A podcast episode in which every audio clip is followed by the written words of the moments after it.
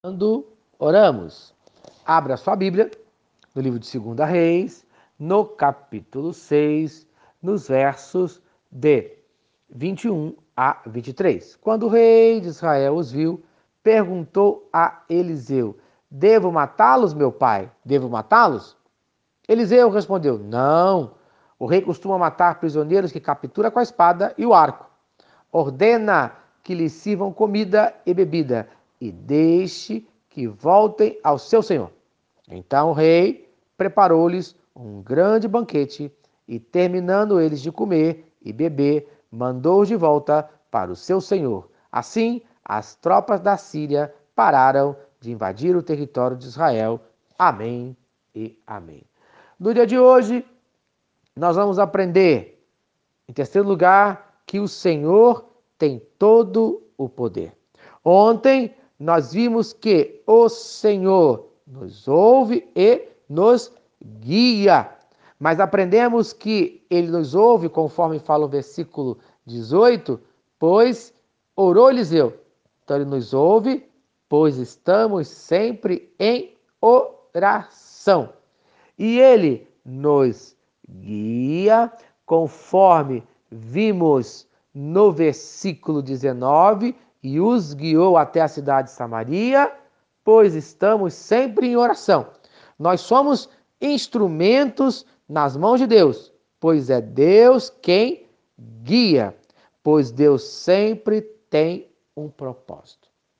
E o propósito de Deus é mostrar o seu poder para nós. Você no dia de hoje tem um propósito. Qual é o seu propósito?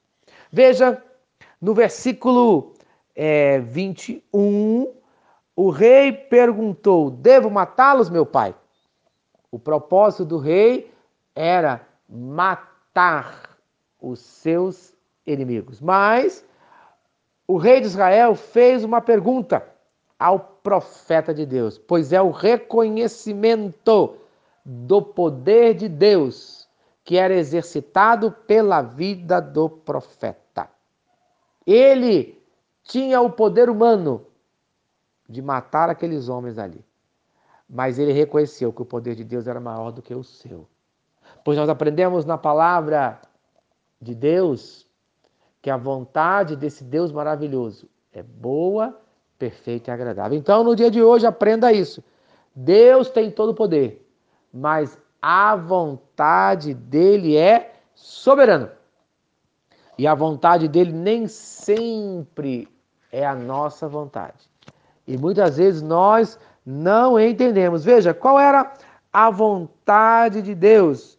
O versículo de número 22 foi: ordena que lhe sirvam comida e bebida e deixe que voltem ao seu Senhor. A vontade de Deus era cuidar até dos inimigos do seu povo. E Deus cuida bem.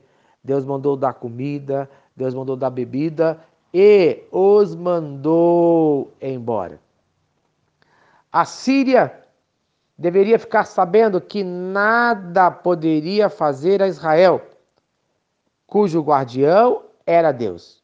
O significado do milagre para nós é que, da mesma maneira, devemos entender que quando oramos e entregamos tudo nas mãos de Deus, nada nem ninguém podem atacar, podem destruir os que estão seguros nas mãos de Deus. Então, no dia de hoje, creia que a vontade de Deus é boa, perfeita e agradável. Por quê?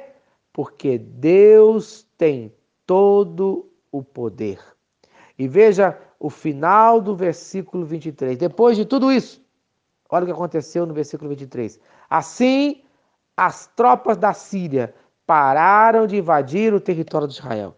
Não foi preciso derramar uma única gota de sangue. Não foi preciso ninguém morrer para que a guerra acabasse. Então, meu querido, creia nisso hoje. Deus tem todo o poder. Deus tem um milagre hoje para restaurar a sua vida, no nome de Jesus. Amém, amém.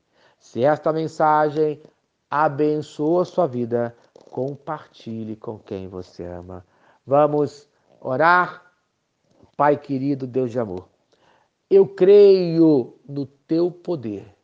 Eu creio que o teu poder pode restaurar a vida de cada um de nós no dia de hoje. Então, Senhor, eu clamo a tua misericórdia. Restaure a vida de cada um de nós com o teu poder. No nome de Jesus. Amém e amém. Eu sou o pastor Eloy, sou pastor da Primeira Igreja Batista em São Miguel Paulista, localizada na rua Arlindo Colasso, número 85, no centro de São Miguel Paulista, São Paulo. E lembre-se, Deus no controle sempre.